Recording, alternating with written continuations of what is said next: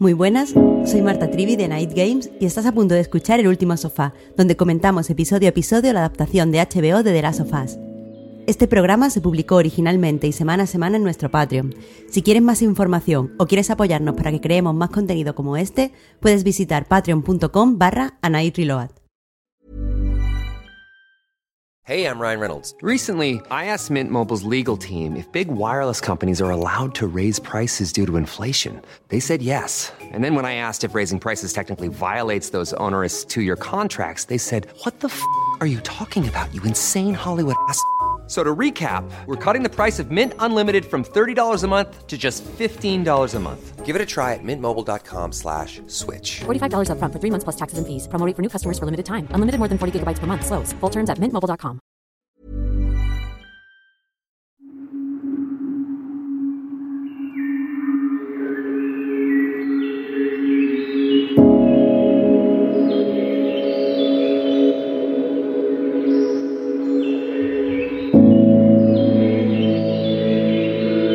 Muy buenas a todas y todos. Estáis escuchando El Último Sofá, que es el programa eh, en el que repasamos un poco semana a semana de las sofás desde el Patreon de anightgames.com. Soy Marta y estoy, como la semana anterior, en el episodio piloto, con Oscar y con Juan. ¿Qué tal estáis? Hola Marta, ¿qué tal? Pues bueno, bien, bien, con frío, porque estos días están siendo terribles, pero, pero todo bien. Hola Marta, hola Oscar, pues por aquí igual, la verdad. Por el centro de la península estamos bastante congelados, pero bien, eh, con ganas de comentar. Pues si tenéis ganas, creo que podemos empezar un poco, mm, pues mirando, mirando atrás, mirando al primer episodio, no de la serie, pero sí de, de nuestro programita, porque tuvo bastante buena recepción. De hecho, por eso mismo ha pasado de ser una pildorita a ser, pues, digamos, un programa con, con entidad propia, con nombre propio, el último sofá, como os decía.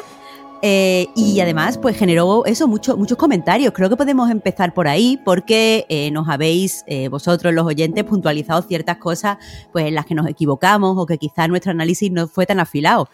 Y creo que está guay empezar, supongo que porque el, el error fue mío, con el coche de Tommy, porque dije que eh, quizá habían metido aquí en, el, en, la serie un pasado militar para Joel, pero como bien me dice Jaime Morales, eh, no, es el coche que muestran con la pegatina militar es de Tommy y Tommy siempre ha tenido pas, pasado militar, así que ahí queda. Pero también te dicen, eh, Oscar, ¿Sí? varias cosas en relación a, a por qué hacen el, el salto temporal en, la serie. Sí, eh, aquí es verdad que mm, es lo típico de que ya probablemente lo hubiera leído en alguna entrevista, pero luego a la hora de la verdad, cuando hay que saberlo, ¿no? El, el por qué, eh, se te va de la, de la cabeza. Pues eh, claro, aquí la diferencia es, son 10 años de, eh, de, cuando empezó, ¿no? En el juego es de, de 2000, desde 2013 y un salto de 20 años, y aquí empieza en 2003 y el salto es, el mismo. Lo que es el salto de 20 años sigue siendo lo mismo, pero eh, simplemente la diferencia es poder situar en el presente, ¿no? En 2023. Por eso también entiendo que, salió en enero, seguramente influyera eh, por ahí. Eh, pero bueno, simplemente para poder situar la historia en el presente para, para, tenerlo un poquito más cerca, ¿no? Como que decían como que se les quedaba un poco lejos pensar en esto dentro de, de 10 años y que prefieren adaptarlo al presente. Tiene, tiene sentido, mm. dicho así, me, me, sigue pareciendo que mmm, crea ciertas eh, fricciones con la edad de, de, Joel, porque Pedro Pascal mm. no parece que tenga 60 años, la verdad. Mm. Pero, pero bueno, sí, tiene, tiene sentido. También un poco en el tema de la pandemia, evidentemente, y todo esto, claro, viene un poquito también, también por ahí. Sí, sí. Eh, eh, yo, yo lo hubiera hecho también, creo, si me hubiera sentado con el equipo de guionistas, pero quizá y está mal que lo diga yo, pero quizá hubiera cogido a un actor más mayor, no lo sé. Eh, lo que sí es que ya podemos entrar en el episodio de esta semana y pues voy a empezar como, como creo que debería ser habitual, preguntándoos qué os ha parecido, más teniendo en cuenta que este episodio ha estado dirigido por Neil Druckmann. Eh, vale, pues te, te, empiezo contestando yo. Marta, eh, a mí me, me, ha gustado mucho, puede que menos que el anterior, eh, también un poco por, por, cosas que comentaba también precisamente en el primer episodio, ¿no? En cuanto a las, las pretensiones de, de, cada tipo de episodio. El otro era piloto, era introductorio y yo creo que dentro de, de, de ya digo, sus intenciones y sus pretensiones hacía, lo hacía muy bien. Y este a lo mejor se me queda un pelín, un pelín, un pelín lento. Y también, esto, esto también lo, lo, lo comentamos por el line hace, bueno, creo que ayer mismo, que se hace un poco corto. Eh, también es verdad que, que, influye que el primero duraba una hora y veinte, que es una barbaridad. pero 50 minutos yo de verdad que en el, creo que son 50 y, son 50 y poco, 53, 55, cuando quedaban 5 minutos, recuerdo que me dio por mirar cuánto quedaba y me, me sorprendí. Y ya son casi, es decir, sigue siendo casi una hora, ¿no? Sigue siendo una dirección, una duración bastante, bastante considerable, pero, pero joder, se me hizo bastante corto en comparación. Yo estoy en el punto contrario a Oscar, me acabo de dar cuenta. A mí este me gustó, me gustó más que el primero. Eh, el ritmo por lo menos me gustó más. No se me hizo corto, me pareció más corto, porque, eh, porque lo es. objetivamente lo es, claro. Pero se me hizo más, eh, no, no, sé si decir entretenido, pero sí sentí más cosas generalmente buenas, ¿no? Ya hablaremos después de ciertas escenas, pero creo que hay momentos de tensión muy bien llevados que a mí por lo menos me, me convencieron. En general, quitando un detallito del final que ya comentaremos, eh, salí bastante contento con el episodio. De hecho, es un poco eh, lo que mi cabeza podía esperar como lo que quería que me ofreciera esta serie, ¿no? Eh, creo que los cambios que se han hecho respecto al juego le pueden sentar bien, también lo comentaremos después, pero en general estuve hasta tomando notas porque estaba bastante más metido en la historia, ¿no? Entonces, en general, creo que salí muy contento de, este segundo episodio. Pues yo en este caso estoy contigo, Juan. Me parece que quizás porque vengo también del juego, el ritmo lento le, favorece. O sea, me, gusta que se tomen el tiempo para enseñarnos el paisaje, enseñarnos los escenarios, escuchar a, los protagonistas, reaccionar a los escenarios. Es algo que he disfrutado mucho. Y respecto a la duración, eh, quizá también porque me gustan mucho las series. Eh, y cuando veo una serie quiero que se sienta como una serie me, gusta, me gusta la, serialización y creo que aquí el tiempo es perfecto para crear una estructura de capítulo. Porque sí que es cierto que el primero, eh, que como digo, me gustó, sí que veía eh, el problema de que tiene una estructura de, película y, los tiempos que maneja, la forma en la que presenta las cosas, eh, y lo típico, lo de pues inicio, nudo, desenlace y tal, se ajusta a los patrones de una película. Y aquí eh, todo, todo parece de ficción serializada. Entonces, eh, quieras que no, si estoy viéndolo en la tele, a mí me gusta que se sienta como una serie y, así lo he disfrutado. Pero bueno. Sí, lo, que, lo que os iba a comentar precisamente es, lo, que, lo que dices, Marta. Yo creo que la sensación que tengo viene un poco de, de ahí. Mm, de, ver como que en el primer episodio las historias em, tienen como más empaque, ¿no? Se podían separar más independientemente con el tema de, la introducción, de la primera parte antes de, del salto temporal, lo de después, como que ocurren eh, más cosas importantes y mm, puede que sea una sensación que tengo, ¿no? Por el hecho de que es como si, como si pasaran menos cosas en este, en comparación. Que, a lo mejor tengo que todavía mm, eh, rumiarlo un poco, ¿no? Para, para llegar a ese punto. No, al final es, cuestión de gustos. Quiero decir, entiendo lo que dices, Oscar, porque al fin de cuentas el primero eh, tiene un arco sólido para todos los personajes, tiene una, unos, unas tramas que se abren y se cierran. Si eres una persona que disfruta más con el cine que con las series, no es ya cuestión de, de rumiarlo, es que veo normal que te guste más un, un episodio que es no solo por la duración, sino como digo, por los arcos, una película. Sí, pero bueno, eh, a lo mejor también, eh, lo, digo sobre todo de cara al futuro, ¿no? Porque claro, al final la realidad es que el primero ha sido así, pero tenemos que, que hacernos a la idea de que, de que a partir de aquí, por mucho que el primero fuera introductorio, piloto, nos diera mucha información, a partir de aquí hay que mentalizarse de que todos pues, van a ser como una serie porque no deja de, ser una serie, que por cierto el, siguiente que viene, hablando del futuro, también es, creo que es de los, de los largos, ¿no? Es, dura parecido al, primero. Sí, dura más de una hora también, eh, he, leído. Bueno, se puede saber bastante ya de, lo que va a pasar por el trailer y por el, porque se ha mencionado al final del episodio, ¿no? Hacia dónde vamos a ir. Pero sí va a ser un poquito más largo que, que este segundo. Que yo creo, estoy de acuerdo aquí con Marta, que le viene bien el formato más televisivo, más de serie, y que a veces menos es más, y aunque sean momentos más pequeñitos, sabiendo hacia dónde vamos, creo que también le sienta bien, ¿no? Sobre todo a, Joel y a Ellie tener estos momentos igual más pausados, pero que en el fondo sirven, ¿no? Para construir a fuego lento la, relación. De hecho, quizás la. Y creo que aquí me voy a encontrar un poco sola. Eh, ya me dirás tú, Juan, porque hoy es el día que estoy coincidiendo contigo. Pero quizá la escena que más he disfrutado en este episodio es el breve periodo de tiempo en el que se sientan él y Joel y eh, ella intenta preguntarle sobre su pasado y él está como, paz, paz, no hablemos más de mí. Es algo como muy breve, pero creo que genera unas dinámicas que eh, si yo no hubiera jugado el juego, estaría deseando que, se desarrollaran. Aparte, eh, creo que, los dos actores que están increíbles en esa escena hacen como muy buen trabajo con la energía en esa conversación, viendo cómo parece que Joel tiene el poder, pero en realidad es Ellie la que, el, la que le está haciendo sentirse como, como mal y como violento y, y, él tiene que escapar de alguna forma de eso. Sí, a mí me pareció seguramente también mi, mi escena favorita del, del, episodio, desde por el, por el, comienzo y la tensión que había hasta cómo comenzó, ¿no? Joel con la, la navajilla, ¿no? Preguntándole por el cuchillo, y luego cómo, lo que dices tú, cómo Ellie fue manejando todo, ¿no? Además creo que bueno, spoilers evidentemente, evidentemente va a haber, o sea que no, no, pasa nada, pero creo que si sabes un poco qué va a pasar y de dónde viene Eli, tiene una segunda lectura, ¿no? La escena, porque al final sabes uh -huh. eh, por qué pregunta ciertas cosas y está mintiendo, ¿no? Con lo que dice. Y ese, esa segunda capa, ¿no? Que puedes conocer si ya sabes lo que va a pasar, le aporta bastante a la escena, ¿no? Porque yo creo que ahí eh, la actuación de Bella Ramsey tiene incluso eh, mayor importancia. O sea, yo creo que están muy bien los dos, sin duda. Estoy de acuerdo. A mí esa, esa escena también me, me, gustó mucho. No sé, no sabría decir si es mi favorita. A mí, por ejemplo, al principio me gustó mucho que parecía que podía ser un poco más divisivo, ¿no? El tema de la introducción en, en Yakarta, que ahora si queréis empezamos a hablar un poco por orden cronológico. Puede que me gustara un poco más eh, esa parte, pero también me pareció muy potente, también por lo que dice Juan de, de las lecturas, al, al, saber un poco lo que pasa después en el juego. Que, por cierto, eh, si tenéis alguna pregunta por el hecho de comparar con el juego, igual que hice con el primero con el remake, este no ha sido con el remake, sino con el remaster, porque se me acabó la, la prueba gratis y no, no, voy a pasar por ahí. Eh, pero también jugué la parte correspondiente del juego, ¿no? Eh, justo después de ver el capítulo. Pues lo bueno, aquí es que nos puedes ir sacando de cualquier duda. Te tendremos como, ¿cómo se dice esto? Referí, ¿cómo se dice en español? Mm. Como la persona esa a la que se consulta cuando hay dudas en los deportes. Eh, bueno, al árbitro le puedes preguntar, pero no claro, sé si, si te sirve como... Bueno, pues eso, que si vemos que, que, no sabemos si es fuera de juego o lo que sea... Ah, el bar, vale, vale, soy el bar. Oscar. Vale, vale, el vale. El bar, el bar, eso. Te tenemos es aquí buena, como bar del programa. eh, pues antes de entrar, como dices, Oscar, creo que está bien que empecemos por la primera escena, no solo porque, eh, bueno, eh, es, es una, un, un, añadido a, para la serie, es algo que no encontramos en el juego.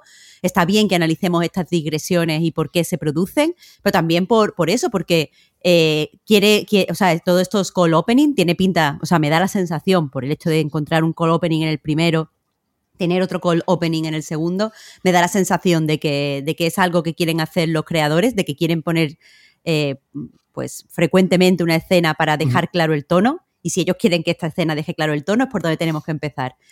Eh, eso, no está en el juego, nos lleva a, a Yakarta. ¿Qué sensaciones os ha dado? Eh, a mí me, me, gustó mucho, ya digo, eh, sí que es, es en Yakarta un, un, par de días antes, ¿no? De que empiece, de que estalle Toyo. Dos días antes, sí. De que está, sí. Me gustó mucho, sobre todo, también un poco por lo mismo que, que me gustó la primera escena de todas del, del primer episodio. No sé si todas, eh, todos los capítulos no van a tener una escena con epidemiólogos, en realidad, ¿no? No sé si va a haber expertos en pandemias en, en todos los capítulos. Pero desde luego este parecía. Mm, me daba sensaciones parecidas en el sentido de del miedo, ¿no? De, de, la impotencia, de la fuerza de, de, la escena y te pone un poco en contexto del, de lo complicado de la situación y de que no hay vuelta atrás, ¿no? Sobre todo cuando, cuando están hablando, ¿no? La llaman de urgencia porque necesitan. Eh, pues necesitan atajar el problema, ¿no? Porque hay una, una persona que, que tiene el, el, hongo este. Y, y eso, y, y, se da cuenta de que no hay otra solución más que literalmente bombardear la ciudad entera. Desalojar a quien se pueda y, y ya está, pero ya es consciente de que, de que no hay cura, eh, al menos en ese momento, ¿no? De que no hay, no hay nada que hacer y, y yo creo que la sensación de de desolación y de impotencia es bastante, bastante fuerte. A mí me gustó muchísimo, la verdad. No me esperaba otro inicio así y creo que, que, es muy buena decisión. Creo que es una profesora en micología, no sé si la traducción exacta es micología, pero me parece que es lo que dijeron. Y a mí por lo menos me, me pareció ideal para generar una tensión tremenda, eh, porque al final eh, toda la parte ¿no? de ver lo que es, de que ella no sepa, no se crea que, que puede ser cierto que sea un humano y sobre todo la parte de la autopsia fue bastante, no decir que terrorífica, pero sí me pareció muy tensa y eh, justo como la sensación que igual espero sentir ¿no? con, con esta serie. Eh, estar un poco ahí como con el cuerpo tenso y decir, madre mía, lo que, lo que, lo que, lo que se viene. ¿no?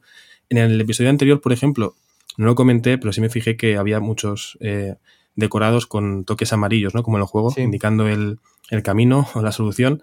Y aquí me pareció curioso que cuando está la, la profesora en el sofá, antes de decir qué hay que hacer, ¿no? si hay algún tipo de solución, que todo fuera un poco amarillo me parecía, yo creo que intencionado para, ¿no? Eh, la solución va a ser esta profesora, nos va a decir qué hay que hacer. Y cuando te dice que la solución es bombardearlo todo, pues es un poco decir, bueno, pues se acabó, ¿no? No hay, no hay esperanza posible y además sabemos que, que, no, que no se solucionó porque dos días después ya estaba Joel eh, huyendo, ¿no? Entonces, realmente eh, acabé muy contento con esta escena porque me dejó un cuerpo horrible y por tanto estaba en la situación ideal para comenzar con, el episodio. Claro, yo no estoy del todo de acuerdo con vosotros porque a mí la, escena me ha generado ciertas eh, fricciones internas. Por un lado, eh, Juan, coincido contigo en que pues el tono que quería pues establecer este, este cold opening es el de desesperanza. Quería que tuviéramos en mente cómo toda la humanidad que se mantiene, o sea, que vamos a, seguir, que vamos a conocer en la serie, pues ha, tenido que, hacer este viaje espiritual de la, de la micóloga, de darse cuenta que esto es peligroso y eh, darse cuenta de que destruirlo todo pues es la, única opción. Me parece que, tonalmente es correcto. Me gusta mucho eh, pues eh, la escena de, de la de la autopsia me parece que remite a muchas películas de terror, es casi un, tropo de historia de terror, el típico forense al que llaman y le dicen,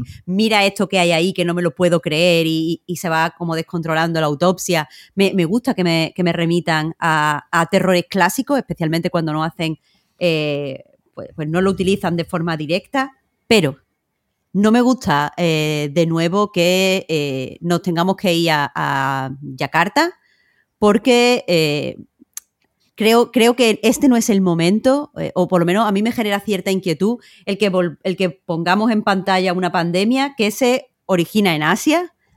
Eh, cuando estamos viendo lo mm. típico, que hay un aumento de, racismo contra pues las personas asiáticas o asiático descendientes en Europa y en Estados Unidos.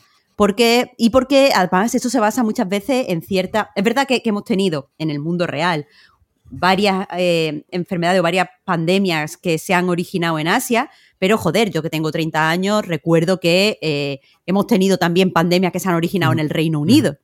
Pero siempre que, se pone en Asia, siempre se da la sensación que es como, bueno, las condiciones de, hacinamiento, quizás la, la, de esta sanitaria, pues no es no sé qué. Aquí se menciona directamente eh, Oscar, tú mencionabas que había una teoría con la harina, o, Juan, tú mencionaste en el episodio anterior que había una teoría con, la harina, aquí se menciona directamente la fábrica de harina, donde una persona está eh, eh, contagiada, pero eso no, no me gusta que vuelva a ser una fábrica, que vuelva a ser en Asia, no me gusta dónde apuntan esas cosas en ese momento. Sí, es cierto que, estoy totalmente de acuerdo con lo que dices, Marta, no lo había pensado, pero me parece muy, muy acertado que a veces, pues por, por costumbre, eh, tienden a, a, señalar siempre los mismos sitios y es una cosa a, a, destacar e intentar evitar, ¿no? Por eso, porque al final se generan unos estereotipos bastante eh, peligrosos y se vio hace bien poco con, con, la pandemia aquí, lo que pasó, ¿no? Con, con, la gente de descendencia asiática, o sea, es algo a, señalar y evidentemente creo que, que evitar.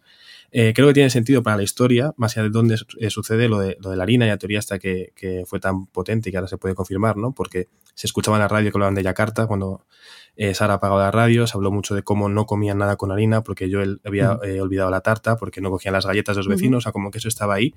Pero no había pensado en esto que dices tú, que creo que es muy acertado señalarlo, repito, el, intentar evitar caer en, lo de siempre, ¿no? En, pensar, ¿no? Como que fuera el primer mundo, por así decirlo, todos son unas condiciones horribles, en vez de decir, oye, eh, basta ya, ¿no? De ponerles el, el siempre. Sí, sobre todo también por, eh, por cuestión de necesidad también, ¿no? O sea, estoy, de acuerdo con vosotros. Si, si tuviera algún sentido explícito eh, todo esto, pero yo creo que remitir a, a Yakarta y Asia, ¿no? Y, y a los estereotipos de los que, de los que habláis es, totalmente innecesario. Yo creo que no aporta nada más que, más que eso, ¿no? Crear más estereotipos. Y en. que una fábrica en Estados Unidos y ya está. No, claro, también. Pero podría haberlo hecho. No, sé yo mucho de, hongos. Pero, por ejemplo, Estados Unidos es el, productor mm, principal de maíz, pues podría haber sido una enfermedad en el maíz. O quizá podría haber sido otra cosa, quiero, o, no dejarlo claro, pero es que eso, eh, mm, si la gente se está volviendo eh, cada vez más racista hacia asiáticos y asiáticos descendientes, me parece eh, como ahondar en, este estereotipo que, está haciendo daño y, no, aporta que sea en Yakarta nada a, la serie. Sí, el, hecho de que sea en, Yakarta totalmente, sobre todo eso, ¿no? que no hay, no hay ninguna, ninguna necesidad, ni aporta nada en, especial, ¿no? es totalmente circunstancial, más allá de que la escena en sí, ya digo, a mí me parece sí que me parece potente, a mí sí que me gustó y sí que me, me situó un poco en, el mood que probablemente quisieran. Y en, relación a lo que decías, eh, Juan, de la teoría de lo de la harina, eh, también es importante por el tema este de, las máscaras, ¿no? Que, que es un poco como que se, puede sentir un poco tonto eh, la situación de tener que ponerte la mascarilla en una zona con esporas, eh, luego salir, no desinfectarte, ¿no? Como que no tendría, no tendría mucho sentido, entonces aquí eh, lo ponen más fácil. Sobre todo, yo creo que, ahora es más fácil no verle el sentido a hacerlo de esa manera después de, pues no sé, del, tema de, las mascarillas, ¿no? De la pandemia que, hemos mm. vivido y sufrido todos. Me gusta mucho que hayas tirado por aquí, Oscar, porque precisamente una de las cosas que, que os iba a preguntar es que, eh, bueno, durante, durante muchos años hemos, hemos tenido ficciones apocalípticas o ficciones pandémicas y, claro, nos teníamos que creer todo lo que veíamos porque eh, no habíamos vivido una pandemia nosotros. Entonces, si alguien nos decía que la gente salía gritando, ¡ay! rompía escaparates y tal, pues nosotros teníamos que decir, bueno, pues sí, pues eso es lo que pasa. Pero ahora todos nosotros hemos vivido una, una pandemia, no tan letal, por suerte, como, como la de la serie. Eh, ¿Os parece que eh, lo que muestra esta escena. Entiendo que la intención también es mostrar que la pandemia es mundial, mostrar cómo se ha enfrentado en diferentes partes del mundo, deja claro que esto no es algo que pasa en Estados Unidos. Pero más allá de eso, ¿os parece realista esta, esta escena? Porque sí que mm, cuando la veía tenía yo, o sea, me, ha gustado, o sea, me, me, ha generado mm. fricciones, pero me ha gustado la escena, pero sí que me causaba cierta sensación de no me puedo creer que las autoridades sean tan competentes después de lo que he visto con el COVID. Eh, bueno, em, o sea, puedes no creértelo, pero, pero también yo creo que en el fondo hay que confiar en que eso pueda pasar en algún momento, ¿no? Entonces, en ese sentido, a lo mejor no es, no es creíble, ¿no? En tanto que a, lo mejor sé que aquí en, mi ciudad no pasaría. Pero bueno, quiero pensar que en algún sitio pionero en, en este tipo de cosas sí que podría pasar. Así que en ese sentido, más allá de, del, bueno, cuando le sale de, la boca el hongo, que eso sí que a lo mejor es un poquito más, más peliculero, ¿no? por, así decirlo. Yo creo que sí que a, mí me, resultó bastante, bastante consecuente. Eh, con lo que hemos vivido y bastante realista en, ese sentido. Que no digo de todas formas que lo de el hongo, ¿no? Que le salía de la boca no, me convenciera. De hecho, a mí me, gustó, me dio bastante asco, que creo que también era, era parte del objetivo. Luego hay eh, luego se, vuelve a ver esto más adelante, que también lo, comentamos si queréis, ¿no? Lo del hongo saliendo de la boca. Pero eso me parece realista y me parece consecuente y me parece, me parece creíble. Ah, pero no iba, no iba, por ahí exactamente, sino con el hecho de que hay un infectado y de repente cogen las autoridades y van a buscar a una profesora que es experta en micología. Quiero decir, yo creo que esto pasa eh, ahora y lo que me espero es que vayan a buscar a Miguel Bosé para que claro, claro, la al tele, me refería a esa parte, claro, sí, sí, que, que, en, ese sentido, ya digo que me parece un poco como un sueño un poco ¿no? De, de, ser demasiado optimista, pero ya digo que quiero, quiero pensar que eso es posible, ¿sabes lo que te digo? Quiero pensar que en algún sitio pionero en estas cosas o que, o que de verdad se tome en serio ciertos procedimientos o, los, tenga, o los tenga claros puede pasar. O sea que en ese sentido no me descoloca completamente, ¿sabes? Simplemente decido fiarme de que, de que es posible.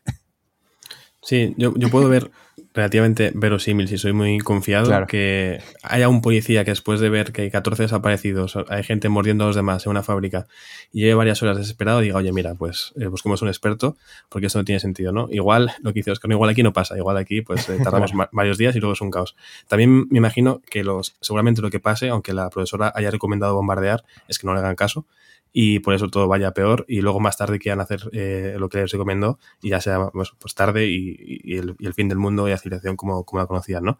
Pero entiendo que claramente si hubiera sido el mundo real eh, hubieran tardado bastante en llevar a una experta para que lo analizara, seguramente nos hubieran creído lo que le dice, pensa todo y, y, bueno, el desastre hubiera sido igual, pero seguramente eh, mucho más, más rápido. Claro, mucho, más, ridículo, que quieras que no. Es que también yo creo que vemos en, la ficción de obras de cosas mm, posapocalípticas en general que se toman muy malas decisiones, ¿no? Yo veo lo típico de para qué te metes ahí o por qué no te vas de ahí.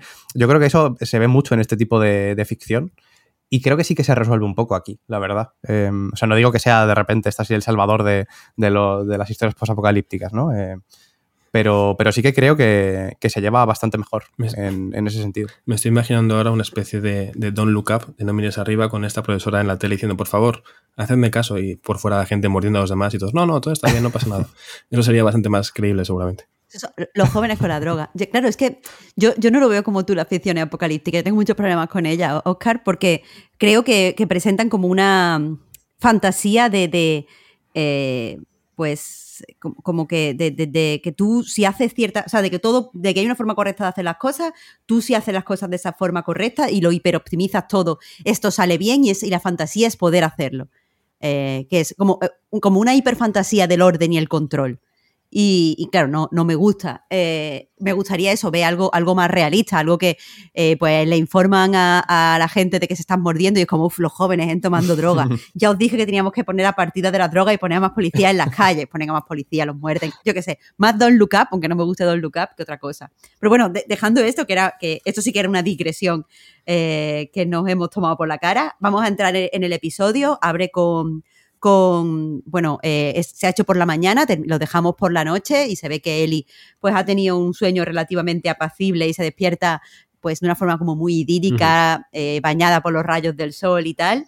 Y en contraste, o sea, rápidamente la, cámara eh, se abre, se abre el plano, para que veamos que pues Joel y, Tess están tensísimos con las pistolas, esperando que ella cambie en cualquier momento.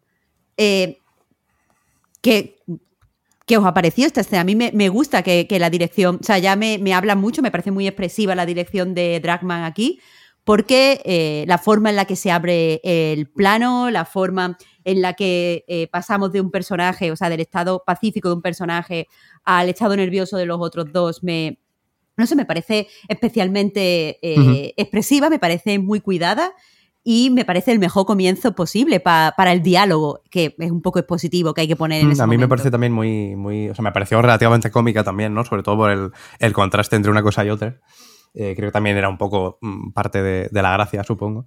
Eh, y ya digo, me parece sobre todo muy ilustrativa de eso, ¿no? De las, de las dos realidades, de que eh, Eli es perfectamente consciente de que, de que está todo bien y ya está, que le pueden haber mordido, puede tener eso ahí, pero no va a pasar nada, no se va a convertir y, y pues eso, ¿no? Libre completamente de preocupaciones, se puede eh, despertar súper contenta. Y, como dices, ¿no? Pues encontraste eh, Tess y, Joel apuntándola directamente, pues en señal de todo lo contrario, ¿no? De, desconfianza.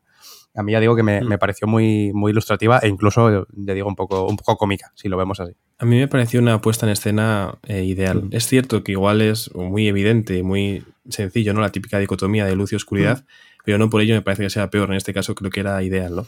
Lo que decía Marta, Eli despierta en un suelo perfectamente lleno de hierba y naturaleza, ¿no? Con la luz de la mañana, claramente está presentada, ¿no? Como la esperanza de la humanidad, todo bien, y en el otro lado tenemos la oscuridad con Joel y Tess muy tensos, pero es que encima, según avanza la conversación, tenemos un cambio con con Tess situándose en medio, ¿no? Una zona de claros oscuros, por así decirlo, que al final eh, hay ciertos planos que te ponen así, ¿no? Como Eli a un lado, eh, yo a otro, y Tess en medio, como intentando eh, acercarse a la salud que es Eli, poco a poco, a lo largo del episodio hace lo mismo, ¿no? Cada vez está más cerca de Eli e intenta llevar a Joel fuera de esta oscuridad hacia, hacia la luz, ¿no? Que supone o que representa a Eli. Entonces creo que es muy sencillo a veces hablar ¿no? de este tipo de dicotomías, pero no por ello creo que sea mala idea hacerlo. De hecho, me parece lo más sencillo para que tengamos muy claro desde el principio lo que representa a Eli y en qué punto está Joel ahora mismo, por lo menos, y hacia dónde, hacia dónde irá. Es que me, encanta que lo, que lo expreses así, Juan, es exactamente lo que, lo que iba a decir, que eh, hay, a mí me flipa cuando visualmente se soportan los diálogos. Quiero decir, podemos, nosotros, si, si todos los personajes estuvieran sentados en la oscuridad y hubieran hablado, nos hubiéramos enterado también de las cosas y tal cual. Pero me gusta que tengamos ese, ese apoyo visual, que, que no nos olvidemos de que el medio, o sea, porque sea una serie no tiene que ser gente hablando, puedes hacer cosas con el plano. Y es verdad que eh, Tess se va, se va moviendo y se va poniendo literalmente entre los dos en el, en el claro oscuro eh, y, me gusta porque eso no solo, no solo crea, eh, pues, no solo muestra el contraste entre él y Joel o las diferencias, o sea, la variación de opiniones que hay entre los tres personajes, sino que por primera vez los que no hayan eh, jugado al juego pueden ver que Tess y Joel son dos personas muy, muy diferentes y que han pasado por, por lo mismo, son dos personas como muy competentes, son dos personas muy duras, son dos personas que han tenido que vivir eh, pues unas situaciones mm. como muy dramáticas y sin embargo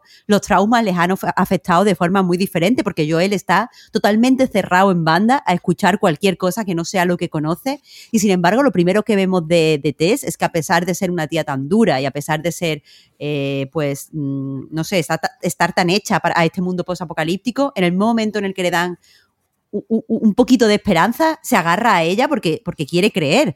Y, quiere creer tanto que es capaz de eh, manipular a Joel. Porque lo que me flipa de este diálogo es que Tess eh, em, se está creyendo lo que le dice Ellie, está creyendo que no se va a, convertir. Y sin embargo, cuando habla con Joel, lo hace en unos términos que pueden afectar a Joel. O sea, le dicen, no importa, o sea, ella, ella lo cree, pero le está diciendo a Joel, no importa si es verdad o mentira. Lo importante es que los luciérnagas se lo creen y nos den nuestra batería. Y sin embargo, ella sí que, sí que se lo cree, no le está exponiendo lo que ella piensa, sino le está exponiendo lo que Joel quiere escuchar para, para que lo convengan. Me parece que está escrito estupendamente también. Este, Completamente. Este Además, eh, todos estos eh, diálogos ¿no? que demuestran pues, las intenciones de, los personajes, sobre todo eh, cuando ya sabes un poco por dónde van, me parece que son muy valiosos precisamente eso para quien ya conoce la historia y ha jugado al juego, ¿no? porque te aporta unos matices yo creo que súper súper interesantes.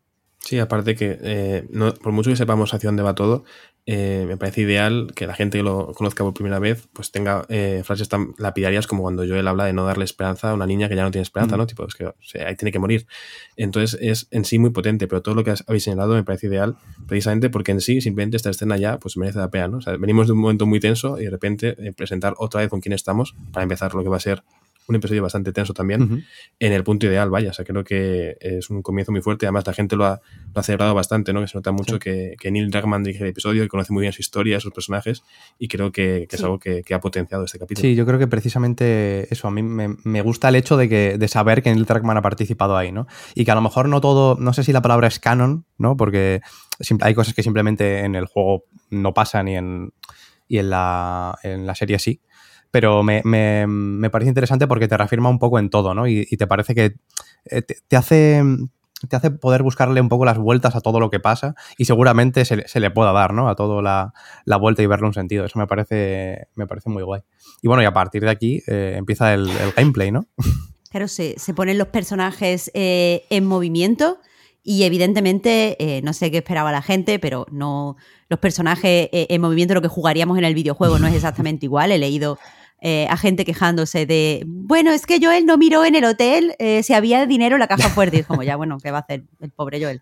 Eh, pero una cosa en este sentido, me parece que, todo el movimiento de los, o sea, toda, toda esta parte en la que los personajes están pues viajando por, por diferentes escenarios, me parece que, es una, una, parte que tiene una cinematografía excelente y una, y una, una dirección e, e, hecha con mucha cabeza. O sea, una, una de las cosas que yo más odio cuando eh, pues se, dirige, se, dirigen persecuciones o cuando vemos que los personajes se mueven eh, por un escenario, es que los directores no sean capaces de enseñarnos cómo, cómo va ese escenario. Es decir, que nosotros como espectadores no sabemos, no, no sepamos interpretar el movimiento. O sea, veamos a los actores moviéndose, pero no sepamos hacia dónde van, eh, qué dirección exactamente han tomado, qué es lo que hay en la siguiente esquina. Y sin embargo, me ha sorprendido muy gratamente y supongo que esto es porque Neil Druckmann tiene mucha experiencia en videojuegos y en videojuegos siempre tienes que tener muy claro el mapa.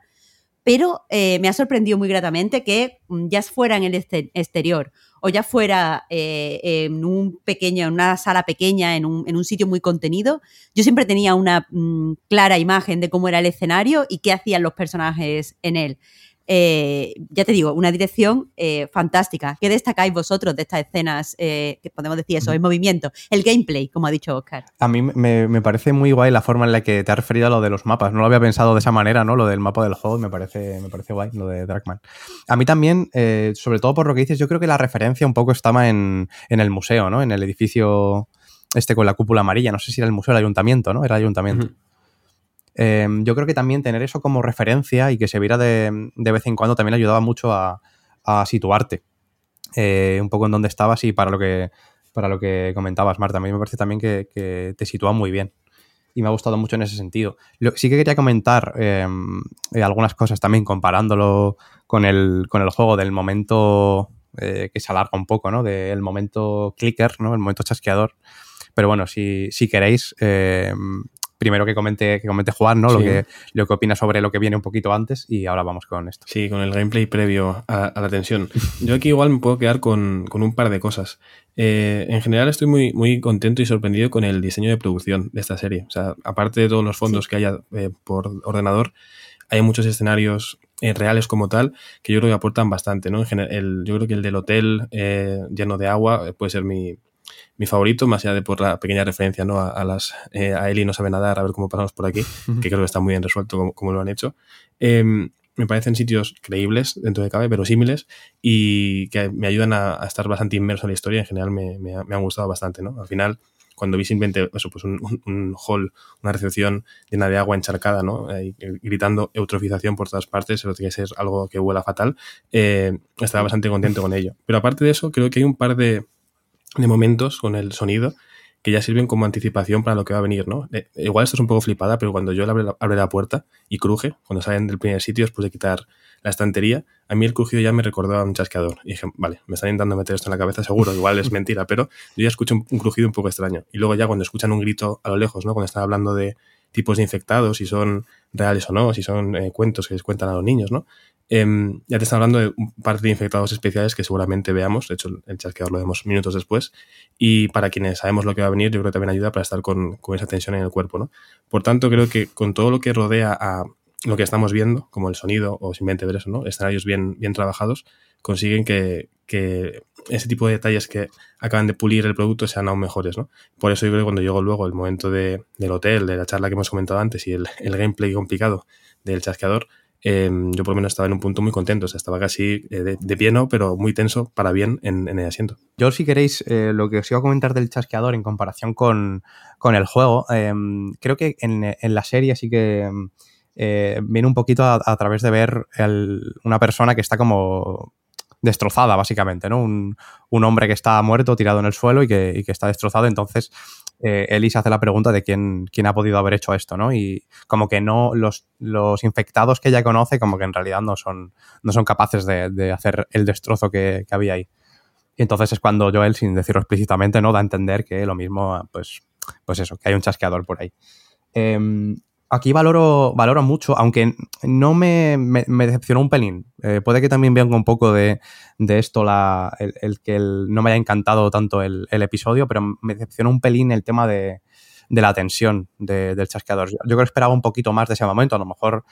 Eh, pues eso, ha sido culpa mía, ¿no? Por mis propias expectativas, no tendría que haberme que haber esperado tanto, ¿no? De, ese momento de, tensión, pero yo habría esperado un pelín más. Pero lo que sí que valoro eh, y que valoraba también eh, muchas cosas también del, primer episodio, es adaptar ciertas cosas a, otro tipo de lenguaje y cómo se hace, ¿no? Por ejemplo, lo que ocurre en el encuentro en, en el juego, ¿no? Con, con, el chasqueador, es que se anticipa desde muchísimo antes. En realidad, hay muchísimo más tiempo desde la primera vez que escuchas un chasqueador a lo lejos o, o se te da a entender que hay uno por ahí eh, hasta que te lo encuentras. Los ¿no? españoles. Hasta que te lo encuentras.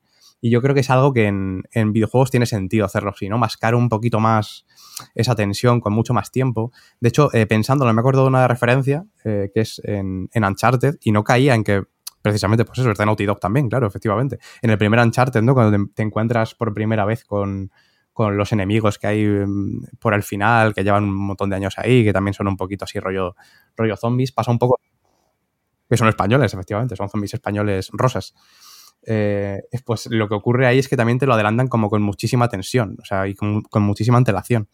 El, los primeros sonidos, el primer oír corretear por ahí a, alguien como que sabes que es claramente una amenaza y que, ¿no? Por lo que se oye es como que si te pilla te, destroza, que es un poco lo que pasa con, con los chasqueadores. Eh, y yo creo que eso en videojuegos tiene sentido hacerlo así. Aquí eh, los, los, tiempos eh, son distintos, ¿no? En videojuegos la gracia también de, de, esa tensión un poco más larga es que yo creo que aumenta y se compensa un poco por el hecho de que eres tú, evidentemente, ¿no? El que estás con, con, con el mando en las manos y quien sabes que te vas a tener que, enfrentar con, con, ese enemigo en algún momento. Aquí sí que se hace con un poquito menos eh, y me parece que que, que sí que se hace bien, se resuelve bien, quiero decir, la forma de hacerlo, los tiempos de hacerlo me parecen correctos y son los que tienen que ser, pero me, me decepcionó un poco eh, el, en cuanto a tensión. Yo creo que, que también puede ser porque, yo qué sé, al final hay mucha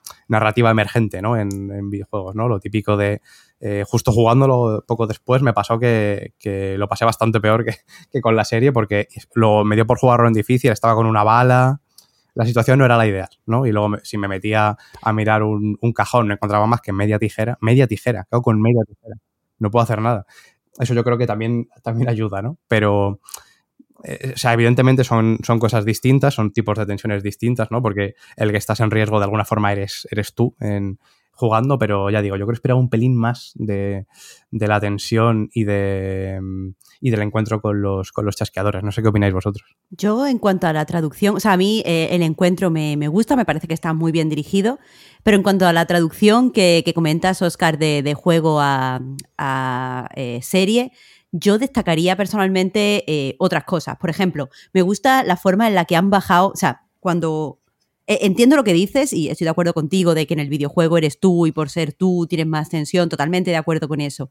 Pero también cuando estamos jugando un videojuego, eh, las cosas que puede hacer nuestro personaje son, si lo pensamos fríamente, sobrehumanas, aunque sea un señor normal, aunque sea Nathan Drake, o sea, Joel. Las cosas que hacen son, son sobrehumanas porque eh, lo que se dice, lo que se suele decir, los videojuegos son un poco fantasía de poder, entonces nuestros personajes siempre son más fuertes de lo que somos nosotros, más ágiles de lo que somos nosotros, más valientes de lo que somos nosotros, y etcétera, etcétera. Entonces, eh, vamos, lo que se quiere con eso al final es que los jugadores, aunque ellos personalmente tengan miedo, actúen en el juego como si no tuvieran miedo y se atrevan a hacer pues toda una serie de cosas.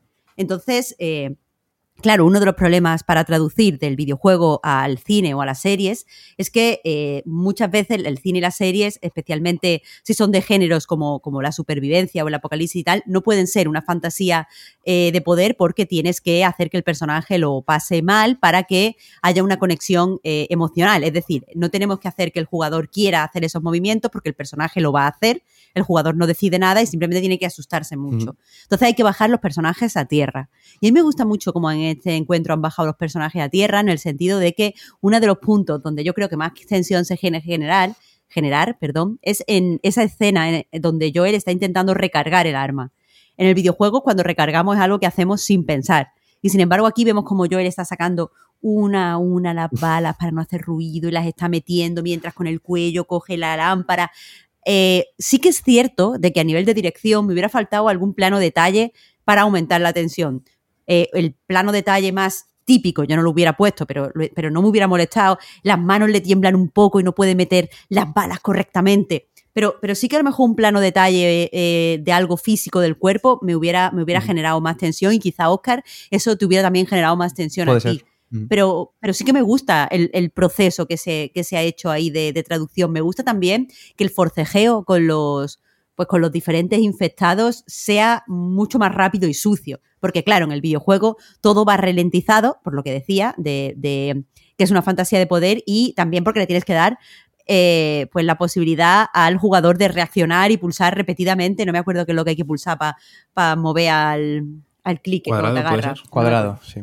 Cuadrado, sí, cuadrado, cuadrado, cuadrado. Mm. Pues tienes que darle ese tiempo. Pero aquí es ridículo que estén como eh, eh, forcejeando y queda ridículo en pantalla. Y aquí todo se ha hecho como más sucio, más directo. El, el que te muerdan o no te muerdan es cosa de segundos. Y a mí personalmente sí que me genera tensión. Mm, sí, sí, sí. Eh, o sea, y me parece muy bien que hayas eh, mencionado una cosa, porque se me olvidó apuntarla, ¿no? Que cuando lo veo alguna, alguna cosilla así que anoto para comentarla aquí. En concreto, lo del cargador me pareció también bastante potente. Eso sí que creo que ayudó bastante, bastante a la tensión. Y no digo que no la, no la hubiera, ¿eh? no digo que no exista la tensión, pero te digo que se me quedó un poquito eh, corta.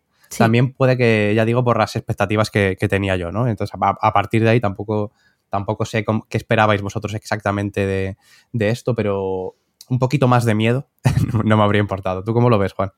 A ver, yo soy bastante cagado en general. Eh, luego veo a gente jugar a juegos de este tipo, eh, hablo de no-hitters y demás, ¿no? Que claramente rompen la magia y ves que se pasan cosas muy difíciles y muy terroríficas como si no pasara nada, ¿no? Yo eh, juego a Bloodborne, escucho el ruido de fondo y ya tengo miedo. Entonces, claramente, igual sufro un poquito más. En este caso, creo que la, esta escena fue la que más parecido le vi al videojuego, aunque no fuera un, eh, calco 1-1. Hay muchas frases que son idénticas, muchos planos idénticos en otros momentos, pero aquí fue el momento que más videojuego vi, porque nada más entrar en la sala vi eh, mentalidad de jugador, ¿no? Dije, uy, escenario de tiroteo. Aquí hay como coberturas, aquí, aquí va a pasar algo, ¿no? Claramente.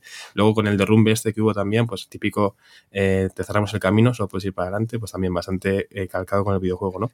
yo estoy un poco más en el lado de, de Marta, que sí que me, gustó esa tensión, fue suficiente para mí, quiero decir, sobre todo por el momento de, de Joel, tanto por la el forcejeo torpe y muy humano con, el clicker, el, romper con un busto un cristal para hacer eh, una distracción, el cargar las balas con la linterna en el cuello que se le va a caer la linterna, ya verás, madre mía, estaba yo muy tenso. Aunque sabía que iba a acabar bien, estaba muy tenso y por tanto em, conforme ¿no? con, con esa situación, porque creo que consiguieron en general realmente lo que, lo que buscaban con esta escena, ¿no? O sea, yo eh, realmente estuve muy, muy al, borde del de asiento porque, porque estaba pasando bastante mal, pero siempre en un punto bastante controlado, ¿no? O sea que yo les aplaudo lo que han hecho aquí porque creo que era algo como una escena muy esperada, ¿no? Igual sí que fue muy eh, rápida la aparición del, del clicker, pero creo que tampoco hubiera sido eh, no hubiera tenido sentido eh, retrasarlo más una vez que se derrumba todo, ya tenían que aparecer.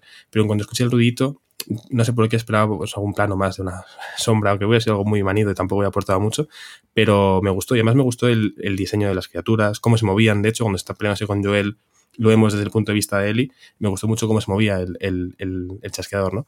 Entonces, bastante contento con, con esta escena, la verdad. Sí, a mí me, lo que decías del, del movimiento del chasqueador Eh, ya se veía desde, desde, unos cuantos trailers atrás, ¿no? Antes de que saliera la propia serie. Mm. Pero me parece bastante increíble los movimientos como de, espasmo, ¿no? De los, de los infectados en general. Me parece que, que, es súper, súper realista y da, da, bastante miedo en ese sentido, ¿no? O sea, en, en, ese aspecto sí que eh, estoy bastante contento con los con todos los infectados en general, vaya. Además, todo, eh, todo el ascenso hasta esa, ese escenario, bueno, después de que diga Joel lo de eh, nada de quiet, silent, ¿no? O sea, aquí nada de ruido. pisando la madera que cruje, cuando él pisa sin que haya algo que cruje más. Realmente creo que la atmósfera está muy, muy bien construida hasta ese punto. Pues nos quedan pocos minutos, creo que es hora de que hablemos de los dos como temitas del episodio, por lo menos lo que ha generado más, más conversación.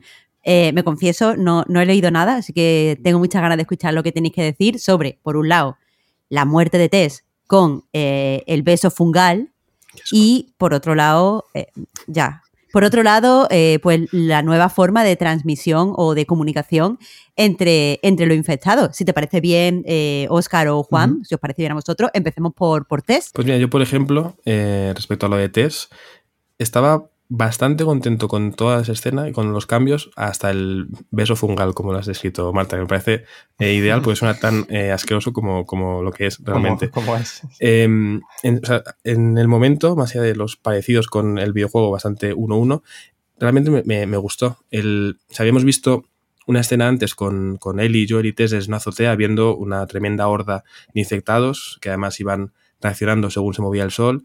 Em, ya te decían, ¿no? Que estaban conectados, que, era una amenaza terrible, que aunque seas inmune, Eli, estos, este, si llega esta horda, te pueden destrozar, ¿no? Entonces, bueno, creo que ya estaba ahí la anticipación, entonces, bueno, está bien tener luego el cumplimiento y cómo esa horda reacciona y, va por ellos, ¿no? Me parece incluso una amenaza más seria, más peligrosa que un grupo de, militares y que tiene incluso más sentido que haya muchos infectados por la ciudad en vez de un grupo de militares persiguiendo a, un par de, eh, contrabandistas, ¿no? Eh, creo que, o sea, no me ha dado tiempo a leer la entrevista entera, pero le he pasado antes a buscar una foto de, creo que era en Variety, que Neil Druckmann decía que estaba encantado con los cambios. Mm, entiendo que se refería a este cambio, ¿no? Eh, que le hubiera gustado incluso tenerlo en mente antes para meterlo en el juego, lo de tener como esta especie de horda con una conexión eh, relativamente cercana para poder reaccionar a cuando hay un, pues eso, alguien ha matado a uno de los suyos, vamos todos a por él, ¿no? En ese sentido, estaba contento. Bien, el sacrificio de test, el momento, las tenía igual que en el juego, fabuloso, genial en mi opinión, creo que hubiera sido redondo y perfecto si al terminar pues te hubiera hecho lo mismo, el mismo sacrificio eh, y salvado un poco a sus compañeros sin más, pero eh, luego llegó lo del beso, ¿no? que a mí cuando lo vi, reconozco que me puso bastante incómodo, pero después hablando con Clara Doña, que la gente que escuche esto la conocerá porque ha estado en el reload, en, en el spoiler cast de Disco y en varios artículos en la web, eh, me comentó porque le había parecido horrible, entendí por qué. Igual que cuando Marta ha dicho lo de la carta, al contármelo clara dije, madre mía, es verdad, esto es horrible.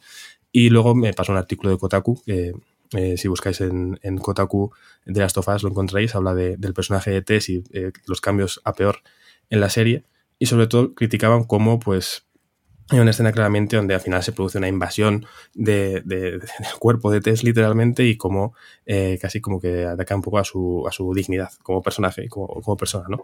Eh, creo que podría haber sido hecho de otra forma todo esto. Entiendo que lo que querían representar es que reconocen a Tess ya como una de los suyos, que ya está infectada y por eso no van a destrozarla, sino simplemente como a conectarse con ella pero es una escena yo creo que bastante, eh, un momento en concreto, el del beso, bastante horrible y que entiendo que mucha gente le haya puesto un cuerpo muy malo y no por lo bueno, no por generar tensión y desasosiego, sino por cosas bastante evitables, vaya. Eh, sí, yo creo que, mm, o sea, a mí me, me, pareció pertinente, digamos, ¿no? Sobre todo por lo que, lo que dices que significa de, de que ya formaba parte de ellos me parece que había mm, un par de cosas interesantes con el hecho de la transformación de, de Tess. Por ejemplo, un diálogo que está mm, calcado, en, calcado del juego, que... Mm, eh, perdón.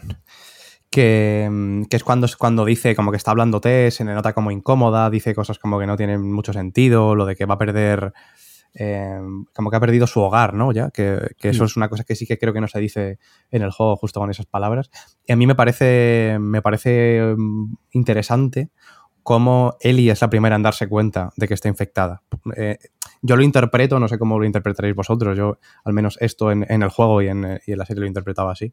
Como que, que, bueno, al haber pasado ya Ellie por ese proceso, ¿no? Al haber sido mordida y en un primer momento pues evidentemente no saber que era inmune y no saber que, al final nos iba a transformar, eh, entiende lo que se le pasa por la cabeza a Tess, ¿no? En, el momento en el que está infectada. Entonces, me pareció un momento de, empatía bastante chulo, bastante interesante y, bastante acertado.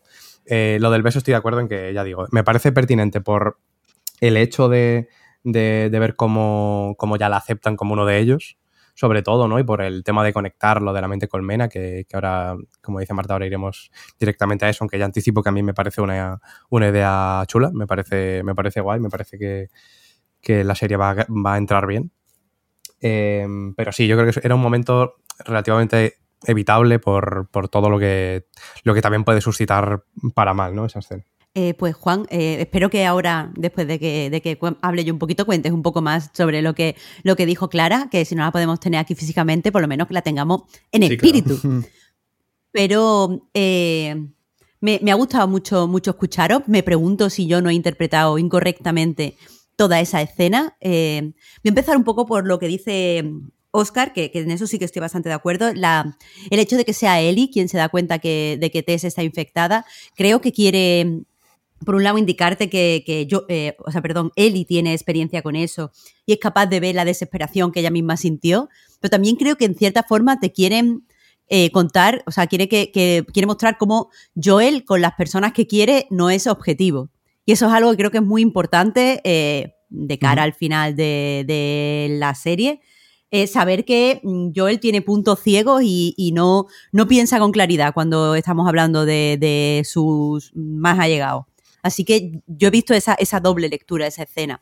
Pero yendo ahora a lo, de, a lo del beso, a mí desde luego me ha parecido algo muy desagradable. Eh, y, creo, pero, o sea, creo que los problemas que hay con, esa escena son más de dirección, en mi opinión, que eh, de guion. En el sentido de que yo, yo para empezar, no, no lo he leído como.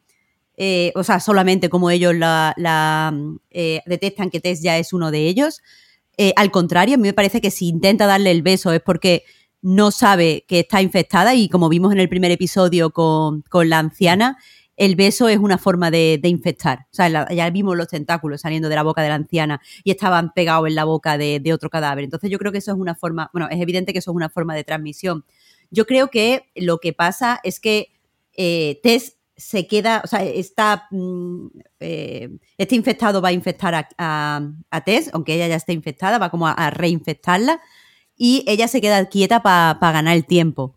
Entiendo que dramáticamente lo que quiere eh, contarte, eh, narrativamente, es un poco, ella está dispuesta a hacer cualquier cosa por la esperanza que ha ganado en este, en durante, a lo largo del día. O sea, realmente cree eh, que Eli es la solución y realmente está dispuesta a todo para que avancen, incluyendo eh, pues eh, desprenderse de, sí misma. Yo, yo la lectura que, le he dado a esto es que, bueno, un beso que tú no deseas, que es asqueroso, es un poco, o sea, donde un beso donde no hay consentimiento, pues es un poco una, una violación de tu, de tu cuerpo. y lo que quieren mostrar es que eso, ella está dispuesta a utilizar su, su cuerpo eh, para, eh, pero de, muchas formas, de una forma eh, violenta, de forma explícita, con la explosión, y de una violencia también con cierto carácter íntimo. O sea, el beso tiene una, una, intimidad que no tiene la, explosión y al revés. Entonces, eso, yo, yo creo que habla más del el poder de, la esperanza que de, otro tipo de, cosas. Lo que pasa, y por esto decía que tiene un problema a nivel de dirección, es que creo que ese beso está rodado como un beso de amor y no creo que la cara, o sea, yo no creo que Anna Torf estuviera ahí actuando amor. O, o, comprensión, o me estoy convirtiendo en ti, o me veo reflejada en ti porque me voy a volver un bicho como tú. Yo creo que ella tiene miedo y asco. Entonces, eh, creo que hay una disonancia entre lo que te está expresando la cámara y lo que te está expresando la, actriz. Y yo aquí prefiero alinearme con la actriz, porque para mí tiene más sentido la, escena así. Mm. Pero por favor, Juan, cuéntanos más sobre Clara. Estaba pensando, igual Clara me mata por esto, pero creo que es mejor eh, citar a la autora intelectual de ello, porque si no, o sea, no me quiero apropiar de sus ideas, ni mucho menos. Eh, y si me matas por esto, Clara, pues te pido perdón, no te puedo consultar ahora, o sea que lo siento. Pero realmente... Violencia no, por favor, ¿eh, Clara? Regáñale, pero no lo mate. Por favor, por favor. Eh, no, pero yo eh, entiendo el, eh, tu punto de vista y estoy bastante de acuerdo en cuanto a la intención que podía tener y por qué se hace así, pero creo que es la típica escena que aunque se pueda leer bien de esa forma, igual que nos pasaba antes hablando de Yakarta ¿no? y de Indonesia, que muchas veces puedes decir, pues tiene sentido, se puede explicar por esto, se puede hacer otra lectura y que digas, vaya, pues igual se puede haber intentado hacer de otra forma para evitar según qué, qué, cosas. ¿no? Claro, cuando me lo comentó, de nuevo, perdón, Clara, eh, me dijo que, ella había remitido un poco a, la, pura cultura de la violación, el coger, pues eso, un beso indeseado, invadir tu cuerpo y que no tengas ningún tipo de, agencia en todo esto. Y que de ahí fue cuando me dijo, he buscado artículos y he encontrado el de Kotaku, que además eh, justo subraya lo mismo, ¿no? En una traducción un poco al momento y cutre, en ese artículo comentan que eh, la serie va un paso más allá al sexualizar una escena ya de por sí horrible y al eh, reemplazar o eh, quitarle cualquier tipo de agencia que tuviera con eh, Tess, en este caso, con otra forma de violencia. ¿no? Creo que es lo que decías tú, Marta, al final está grabado con un beso de amor a nivel puramente de, cámara y a mí por, por todo eso me, produjo bastante una sensación bastante extraña en el cuerpo y para nada un horror como el de antes bien construido, sino una cosa un poco mala, ¿no? porque creo que había muchas formas de hacerlo y, fue un poco extraño. Por mucho que reconozcan a Tess como una parte, como parte ya de la horda o que quisieran infectarla, fue como muy ¿no? Como muy calmado, todo muy demasiado tranquilo. Yo me imaginaba igual algo más, pues, o sea, creo que había eh, otras formas de hacerlo para mantener eh, que Tess apuesta por la esperanza, para mantener el, terror, que fueran igual un poco más violentos hacia ella, que fueran a, despedazarla, como dijo antes, cualquier otro tipo de cosa, en vez de un beso romántico donde eh, literalmente le mete lengua, pero en vez de con lengua, con horribles tentáculos, ¿no? Pues bueno, entiendo por qué a mucha gente le puede producir mal cuerpo y por qué se puede leer como algo bastante horrible. Y creo que también estuvo muy eh, atinada Clara en ese comentario cuando me dijo que seguramente no veamos una escena parecida con un señor en lo que queda de serie. Entonces, bueno, por ahí va un poco la, lectura que, me comentó. Que al final creo que no hay tanta diferencia entre las lecturas de Clara, Kotaku y la mía.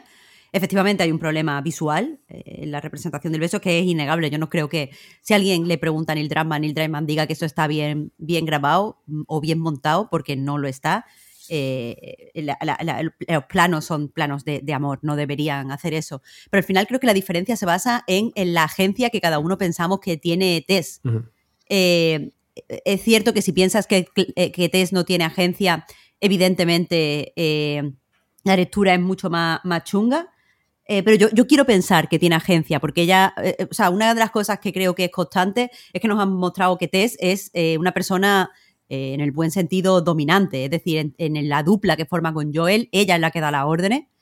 Eh, y cuando y a la hora de decirle a los otros dos que se vayan, es ella la que dice, no, Iro, no sé qué, vamos a prenderle fuego. Ella toma esa decisión. Entonces yo, yo sí creo que están invadiendo su cuerpo de una forma no deseada, pero es que eso va a pasar. Entonces eh, creo que ella lo que decide es eso, usarlo esta forma tan desagradable para, para detener las cosas un, poco, pero sí, sí que es cierto que no está bien rodado. Sobre si vamos a ver esto en un personaje masculino, probablemente en un personaje masculino con vida, ¿no? Y eso es está mal, pero eso, la, la señora mayor del primer capítulo mm, se lo estaba haciendo al cadáver de un señor o de una señora. De una señora también. Sí, la que está haciendo la señora también.